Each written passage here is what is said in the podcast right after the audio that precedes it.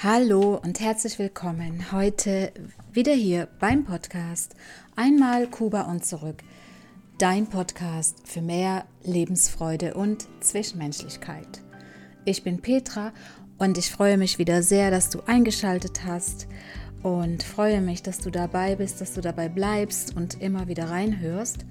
Und heute hoffe ich vor allem ganz besonders, dass ich dich auf andere Gedanken bringen kann, aufgrund der Lage, die wir gerade in der ganzen Welt haben.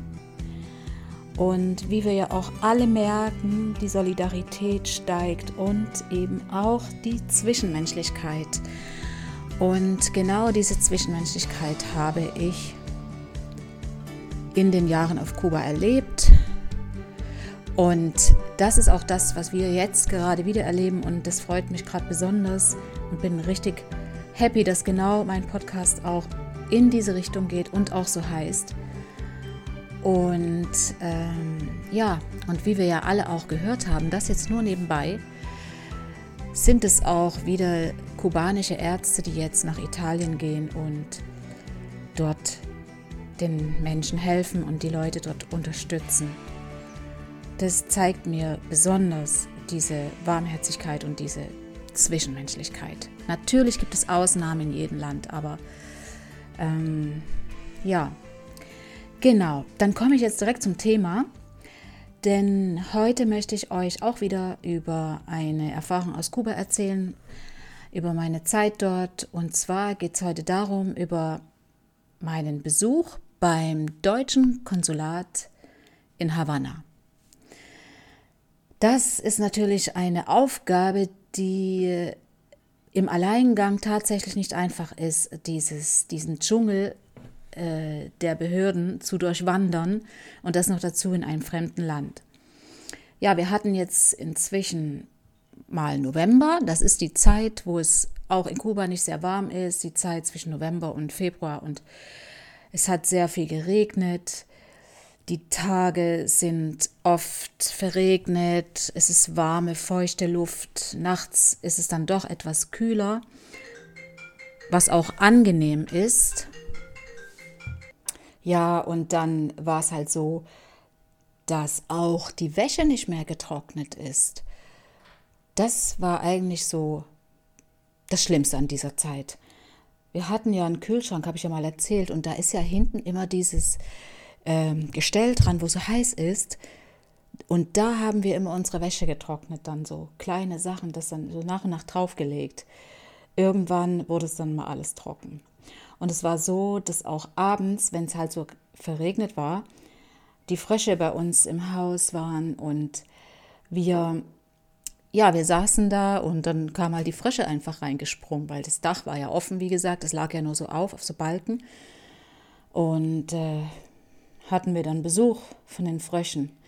Aber wenigstens konnten wir so unsere Regentonnen mal wieder füllen, denn aber auch da saßen die Frösche drin. Aber egal, man hatte wieder mal Wasser und konnte äh, Wäsche waschen und duschen und äh, sich allgemein versorgen.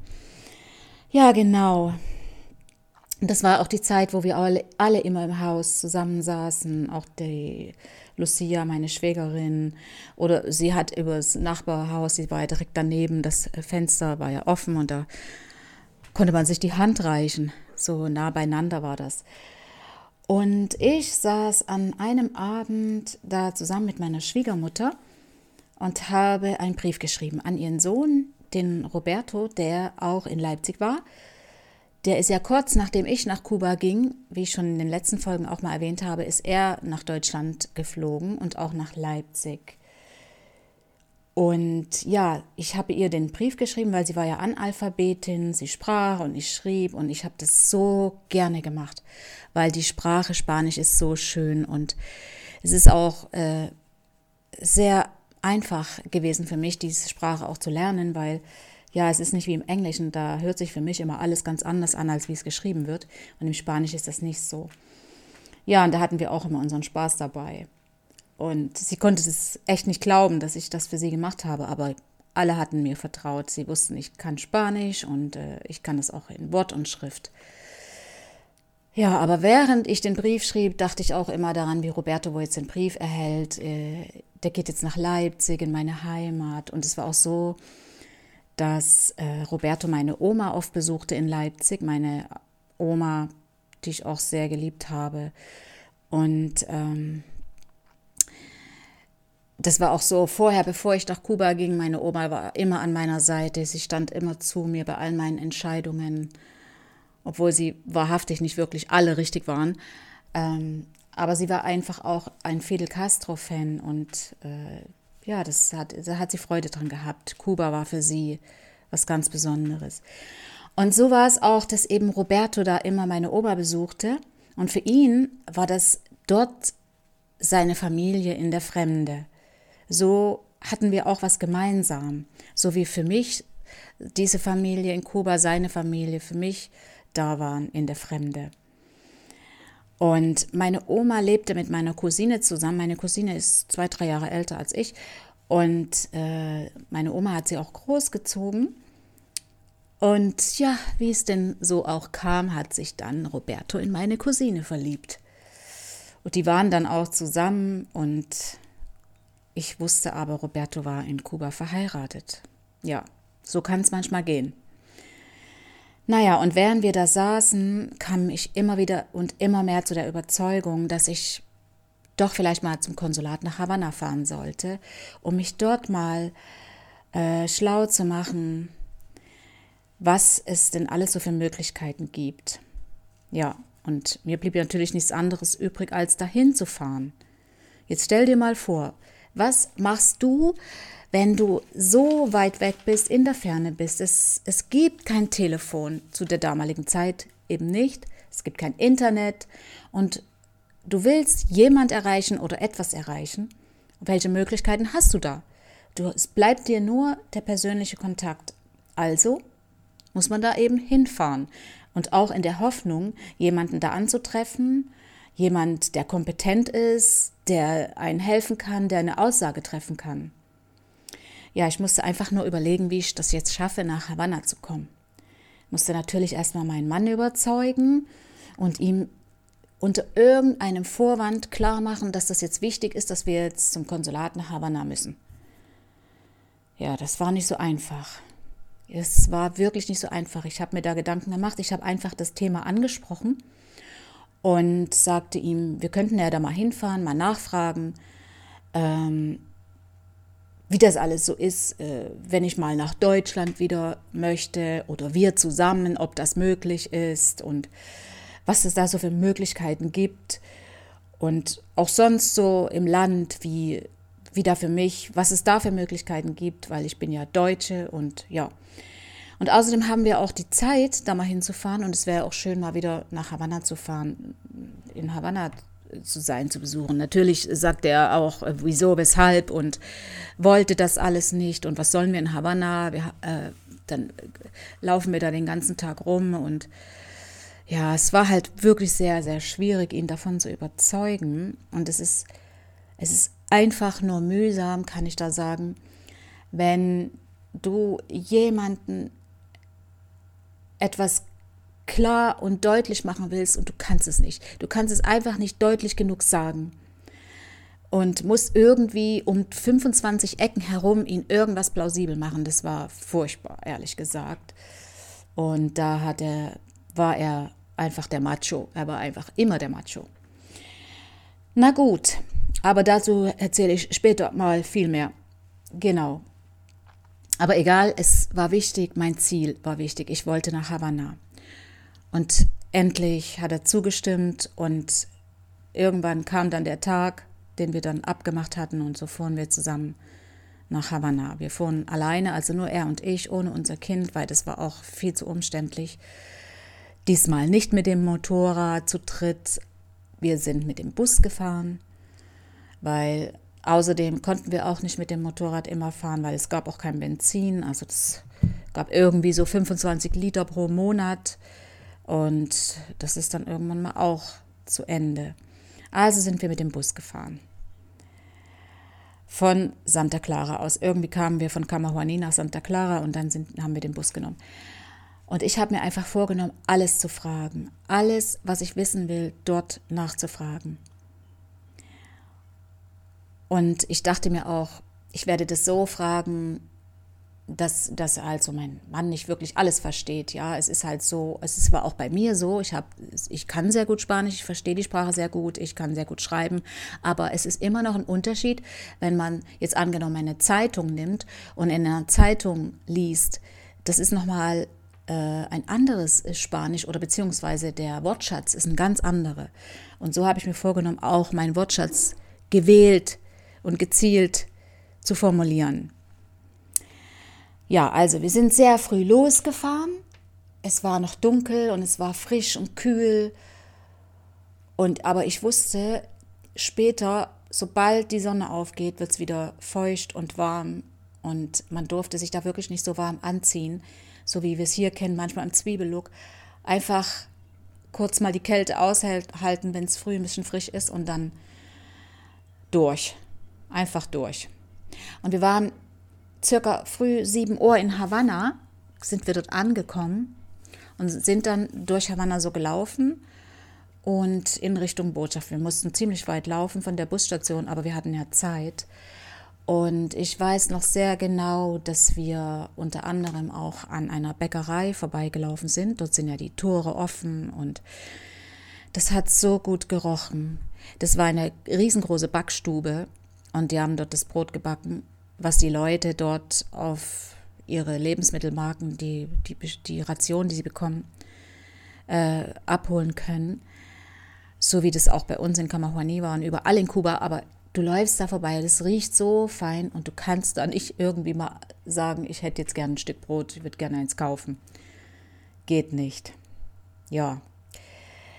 Und dann haben wir noch eben, was mir sehr aufgefallen ist, dass die die Stadt, die war total kaputt. Also die Straßen, der Straßenbelag, es war überall Löcher und, und, und so aufgerissene äh, Gehwege und, und die Häuser, da fehlte der Putz und die Farbe und aber es war halt sehr runtergekommen. Aber irgendwie hatte das was, das war irgendwie was Besonderes, weil die Stadt war mit Leben gefüllt. Man hat das Leben gespürt. Die Lebensfreude, die war total spürbar. Das war einfach auch deshalb, weil die Leute, die akzeptierten alles, was sie um sie herum war. Die haben das einfach angenommen, die ganze Lebenssituation und die Umstände. Weil es war, wie gesagt, äh, äh, 30 Jahre oder 25 Jahre nach der Revolution, als wir dort waren, oh Gott, jetzt muss ich selber überlegen. Ne, es waren 25 Jahre, knapp 26 Jahre und ähm, die hatten ihre Freiheit, die hatten jetzt alle ihre Freiheit, sie hatten ihre Rechte, die sie wahrnehmen konnte und das war denen viel wichtiger als äh, diese, diese äh, super tolle, äh, perfekte Stadt um sich herum zu haben. Das war eben einfach so und dadurch war auch diese Lebensfreude so spürbar. Das ist was ganz Besonderes gewesen. Und ich bin auch froh, dass ich das erlebt habe. Auf jeden Fall, das nur nebenbei, wir kamen dann äh, direkt auf den Platz zu, wo auch das Konsulat war. Dort stand eine Bank, es standen also mehrere Bänke dort, da haben wir uns auf eine Bank gesetzt, weil das Konsulat erst um 9 Uhr aufgemacht hat. Wir hatten natürlich Hunger und hatten uns im Bus so kleine Snacks gekauft. Das ist äh, von privaten Leuten wird das immer in den Busstationen, wenn man lange Reisen macht, dann kommt dann, bevor der Bus abfährt, nochmal so die privaten Leute rein, die verkaufen dann so das, was sie zu Hause selber gemacht haben, Käse oder Kroketten oder Süßigkeiten so aus Kokos und ja, und damit hatten wir uns äh, ein bisschen eingedeckt. Das war jetzt das, was wir hatten und das mussten wir natürlich jetzt essen. Und dann irgendwann hat mein Mann gesagt, lass uns jetzt mal lieber anstehen an die Botschaft, weil es waren schon Leute dort und es war 8 Uhr und um 9 Uhr werden es viel mehr Leute sein und dann stehen wir irgendwo hinten an in der Schlange und dann kommt man nicht mehr rein. Ja, so haben wir das auch gemacht, damals angestellt, da waren dann viele Kubaner standen da und dann Russen, Tschechen und Polen, aber Deutsch konnte ich dort nicht wahrnehmen. Keiner hat Deutsch gesprochen. Ja, und irgendwann machte endlich das Konsulat auf und alle sind reingestürmt. Und das hat einen so ein ehrfürchtiges Gefühl vermittelt, dieses Konsulat, dort zu sein, so ein, so etwas Machtvolles. Wenn man ja mit 23 Jahren dazu steht und das das erste Mal sieht in einem fremden Land, das war so was Ehrfürchtiges. Ich habe mir einfach nur gedacht, wie schafft man das, auf so einem Konsulat zu arbeiten? Das hätte ich auch gerne gemacht. Naja, so haben wir dann alle im Wartezimmer Platz genommen und man musste sich einfach immer seinen Vorgänger merken, um zu wissen, wann man dran ist. Man ist gekommen und hat immer gefragt, wer war der Letzte und ja, und, und so wurde man auch selber gefragt und so musste man wissen, wann man eben dran ist. Und dann hat man auch wirklich akribisch aufgepasst, dass sich ja keiner vordrängelt. Und ja, und da, es war nämlich so, dass dann, wenn man aufgerufen wird, da wurde man nicht per Namen, sondern es wurde einfach nur gesagt, der Nächste. Und irgendwann war ich dann dran, beziehungsweise wir. Wir sind dann auch zusammen reingegangen und ich stellte alle Fragen die ich äh, wissen wollte. Und ich musste natürlich aufpassen, dass, wie schon gesagt, dass sie so stelle, dass, dass es nicht irgendwie auffällt für meinen Mann, dass er nicht merkt, dass ich jetzt hier gezielt irgendwas nachfrage.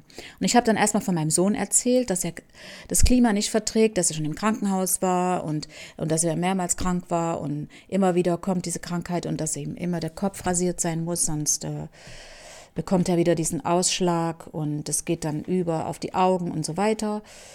Und dass ich da auch schon beim Arzt war und einen Attest dafür haben wollte und der Arzt mir das aber nicht ausstellen wollte, obwohl er mir bestätigt hat, dass es äh, am Klima liegt. Und dann habe ich gefragt, ob es nicht eventuell einen deutschen Arzt gibt, der mir so etwas bestätigen würde. Und äh, merkte aber schon, am Gesichtsausdruck dieser Person, es war eine Frau, dass es da wohl keine Möglichkeiten gibt und ich bin einfach nur ein ganz kleines Licht. Aber ich habe eben trotzdem nicht locker gelassen und habe nochmal nachgefragt und fragte dann auch, wie, wie es denn wäre, wenn ich so ein Attest hätte, ob dann die Möglichkeit bestehen würde und äh, dass man dann sagt, okay, der Junge kann hier nicht leben, wir können wieder zurück und wie denn das Vorgehen überhaupt sei, wenn wir wieder zurückgehen, was es für Möglichkeiten gibt, ob ich überhaupt wieder zurück darf nach Deutschland, einreisen darf. Und in dem Moment äh, sagte sie mir ganz klipp und klar und in aller Deutlichkeit, ihr Sohn ist Kubaner. Ich stand da und sagte, ja, und? Ist mein Sohn, ich bin Deutsche.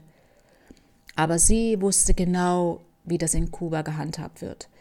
Dass die Kinder, die einen kubanischen Vater haben, wenn sie das Land, den kubanischen Boden betreten, dass sie dann zum kubanischen Staatsbürger werden.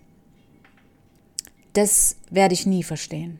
Und ich weiß auch nicht ehrlich gesagt, ob das heute noch so ist. Das glaube ich eigentlich nicht. Ja, ich fragte sie dann, was ich denn dagegen machen kann. Er ist schließlich in Deutschland geboren. Und äh, da muss es auch eine Möglichkeit geben, dass, dass das Konsulat darauf besteht, dass er ähm, kein Kubaner ist. Und sie sagte dann nur, sie sind hier in Kuba, sie haben sich an die Gesetze hier in Kuba zu halten, an die Gesetze des Landes, die, die hier gelten. Und da kann sie nichts dagegen tun. Und es wurde mir auch immer bewusster, dass ich, ich einfach nur ein Niemand bin, ein kleines junges Mädchen, die da äh, versucht, irgendwas zu erreichen. Aber man sollte sich nicht so klein machen. Das habe ich auch gelernt, das nicht mehr zu tun. Und ja, ich hatte jetzt einfach die Konsequenzen zu tragen. Die Konsequenzen, von denen ich vorher nichts wusste. Ich habe auch gemerkt, dass sie keine Zeit hat oder vielleicht hatte sie auch keine Lust mehr, mir meine Fragen zu beantworten. Okay, ich war auch jetzt, wir waren schon lang drin. Und ähm, es warteten ja auch noch andere Leute draußen und ich merkte auch, dass mein Mann immer ungeduldiger wurde und merkte, dass er äh, mir so böse Blicke zuwarf und ich wusste schon, das wird danach wieder Ärger geben mit ihm und ich werde wieder eine Ewigkeit brauchen, um ihn zu beschwichtigen. Aber ich musste jetzt einfach noch mal konkret fragen. Und egal ob er das jetzt versteht oder nicht, das war mir jetzt egal. Und ich fragte dann, was ich für eine Ausreise tun muss. Und dann fing sie an zu sprechen. Und ich habe das wie hypnotisiert vernommen, was sie gesagt hat. Sie sagte, sie brauchen ein, zuallererst ein Ausreisevisum. Und das müssen sie bei der Immigration beantragen. Dafür ist Kuba zuständig. Das beantragen sie dort vor Ort, wo sie wohnen. Wo, dort, wo die Immigration, die für sie zuständig ist. Und sie brauchen dafür das Einverständnis des Vaters von ihrem Sohn, dass sie mit dem ausreisen dürfen. Ohne das bekommen sie auch gar kein Ausreisevisum. Außer ich natürlich, ich persönlich, ich hätte es bekommen, aber eben, ich brauche das Einverständnis. Ich glaube, das äh, hat mein Mann ganz gut verstanden und hat tatsächlich auch dazu beigetragen, dass, äh, dass, dass er dachte, ich hätte jetzt wirklich so banale Dinge gefragt. Ja, aber für mich war das nicht banal. Ich habe fast den Boden unter meinen Füßen verloren und war total sprachlos, einfach sprachlos und konnte mir wirklich nur schlecht meine meine Tränen unterdrücken. Das hat sich angefühlt, als wenn ich jetzt hier in einer Falle sitze. Man sitzt in einer Falle. Zum Glück war diese Frau sehr, sehr nett. Und sie hat es auch sofort gemerkt, meine innerliche Verzweiflung und Zerrissenheit. Und wahrscheinlich hat sie das schon so oft gesehen, dass sie das sofort gespürt hat. Und mir ist es ganz, ganz schwer gefallen, da in diesem Moment ganz klar zu bleiben. Aber nun habe ich alles erfahren, was ich wissen wollte, was mir auch schon meine Eltern gesagt haben. Und ja, dann kam der Moment, wir haben uns verabschiedet, sind äh, rausgegangen. Und ich dachte nur, hoffentlich habe ich nichts vergessen, was ich fragen wollte, denn so schnell äh, komme ich hier nicht wieder her. Die Möglichkeit habe ich nicht. Also stand ich also wieder bei Null und ich brauchte eben doch erst dieses Attest. Ich musste um dieses Attest kämpfen. Danach wird sich alles ergeben. Also nochmal Delete, Anfang von vorne, also das Attest. Dann war mein erster Gedanke der beste und der richtige. Aber nichtsdestotrotz war ich jetzt äh, dort und konnte dort mal vorsprechen und hatte schon Anhaltspunkte mehr als äh, vorher. Naja, und als wir dann draußen waren, war es natürlich tatsächlich so, dass äh, mein Mann auch wütend war und mich gefragt hat, was es alles soll und warum ich so viele Fragen gestellt habe. Ich habe einfach nur versucht, ruhig zu bleiben und ihn immer zu, wieder zu besänftigen, damit er ruhig wird und dass ich ihn ablenke davon und äh, habe ihn dann erklärt. Ich habe das einfach nur alles mal so gefragt und weil ich das wissen wollte, wenn ich schon, schon mal da bin. Und bei all diesem Gefühlschaos dachte ich mir, muss ich mich jetzt noch mit ihm rumärgern. Ich konnte kaum einen klaren Gedanken fassen, musste erst mal äh, gucken, dass, dass er wieder in seinem Kopf normal wurde und wir ganz normal die Straße entlang gehen konnten. Das war wirklich das Schwierigste an der ganzen Sache überhaupt. Ja, wir sind dann zurück zum Busbahnhof gegangen und es fuhr natürlich kein Bus mehr an demselben Tag zurück. Der nächste fuhr erst in den ganz frühen Morgenstunden wieder zurück. Und dann habe ich gesagt, es muss doch auch einen Zug geben und äh, lass uns doch einfach mal zum Bahnhof gehen. Und äh, so war es dann auch. Wir sind zum Bahnhof, haben uns dort umgehört und gefragt, wann denn nun, ob überhaupt ein Zug nach Santa Clara geht. Äh, ja, wir haben dann auch, äh, es ging dann auch ein Zug, der ist dann aber erst am Abend gefahren, direkt bis Santa Clara. Und wir waren auch sehr lange in dem Zug unterwegs, aber wenigstens gab es einen Zug. Und es war auch mein allererstes Mal, dass ich in Kuba Zug gefahren bin. Der Zug selber, die äh, Bänke, wie man es bei uns kennt, sind äh, auch zum Teil gegenüber und zum größten Teil aber hintereinander und es sind alles Holzbänke gerade harte Holzbänke. Und es wurde dann auch dunkel und im Zug gab es kein Licht. Im Zug war es eben einfach auch nur dunkel. Äh, das war ziemlich komisch, in einem komplett dunklen Zug zu sitzen und die Leute reden zu hören. Und es wurde auch geraucht. Und ja, und immer wieder an den Stationen sind Kubaner eingestiegen, die irgendwas verkauft haben. Ja, wie zum Beispiel Dulce Cocos. Das ist so ein, eine, ein etwas, äh, eine süße, feste Masse aus Kokos, einfach unfassbar süß. Und dann so, eine, so einen ganz festen Fruchtbrei aus Guayaba und äh, noch so andere süße Sachen. Ah ja, genau, es waren noch so, wie, wie man es so Weihnachten bei uns kennt, so diese gebrannten Mandeln, aber ich weiß nicht, was das war. Äh, Mandeln waren es nicht, das war aber irgend so eine Nussart.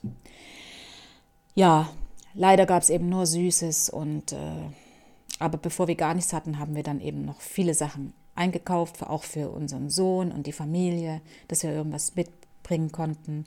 Denn das steht ja immer an erster Stelle durch die Zwischenmenschlichkeit und dass man für die Familie guckt. Genau, und irgendwann kamen wir dann total erschöpft in Santa Clara an, sind dann mit irgendeinem Bus wieder auf lange Reise zurück nach Camahuani. Und ich habe festgestellt, dass ich jetzt doch schlauer war und doch auch nicht viel schlauer. Sagen wir so, ich war um eine Erfahrung reicher. Jetzt äh, hatte ich Kontakt oder es fing an, den Behördendschungel im fremden Land zu durchkreuzen. Und das war wirklich nicht so einfach. Ja, und jetzt ist auch hier wieder eine Message für dich, die ich dir gerne mitgeben möchte. Und zwar möchte ich dir sagen, du findest dich in Ausnahmesituationen immer zurecht. Auch wenn es im ersten Moment nicht so aussieht. Aber ich persönlich habe es immer wieder erfahren und erlebt. Immer wieder. Und du wirst auch im richtigen Moment die richtige Eingebung haben, die richtige Idee haben. Und du wirst immer intuitiv wissen, was zu tun ist. Und es werden Menschen deinen Weg kreuzen, die dir helfen. Denn auch diese Frau auf dem Konsulat ist mir wieder begegnet. Aber dazu später mehr. Es war eine unfassbar liebe Frau. Ja, und das sind die Momente, in denen wir alle schon mal gedacht haben oder gesagt haben, dich schickt der Himmel. Das hast du bestimmt auch schon. Das ist dir bestimmt auch schon widerfahren, dass in einem Moment deinem Leben du gedacht hast, dich schickt der Himmel. Ja, und das war es auch schon wieder heute für diese Folge. Und ich hoffe, es hat dir Freude gemacht zuzuhören. Ich hoffe, du hast Spaß dabei gehabt und äh, es hat dir gefallen. Und ich wünsche mir auch sehr, dass du das nächste Mal wieder dabei bist. Ich danke dir für deine Zeit und ich hoffe, du hast jetzt genug Ab Ablenkung bekommen äh, in dieser schwierigen Zeit, die wir gerade alle durchmachen. Und ich kann dir nur an sagen oder ich kann dir empfehlen und ich wünsche dir erstmal, dass du gesund bleibst. Pass auf dich auf, achte auf dich und ich möchte dir sagen, das Wichtigste, was du besitzt, was du wirklich besitzt, bist du selbst. Du, dein Körper, deine Gliedmaßen, dein Herz, deine Seele, all deine Organe, alles, du selbst, das ist das, was du besitzt. Und deswegen sage ich dir, achte auf das. Sei achtsam, geh achtsam mit dir um und gib dir genug Schlaf, achte einfach auf dich, ist das Richtige, was dir gut tut. Und denn das bleibt dir das ganze Leben erhalten, wenn du achtsam mit dir umgehst. Das war mir jetzt noch wichtig, das zum Schluss hier noch zu erwähnen. Und ich sage jetzt bis bald hier beim Podcast Einmal Kuba und zurück. Dein Podcast für mehr Lebensfreude und Zwischenmenschlichkeit. Hasta luego, deine Petra.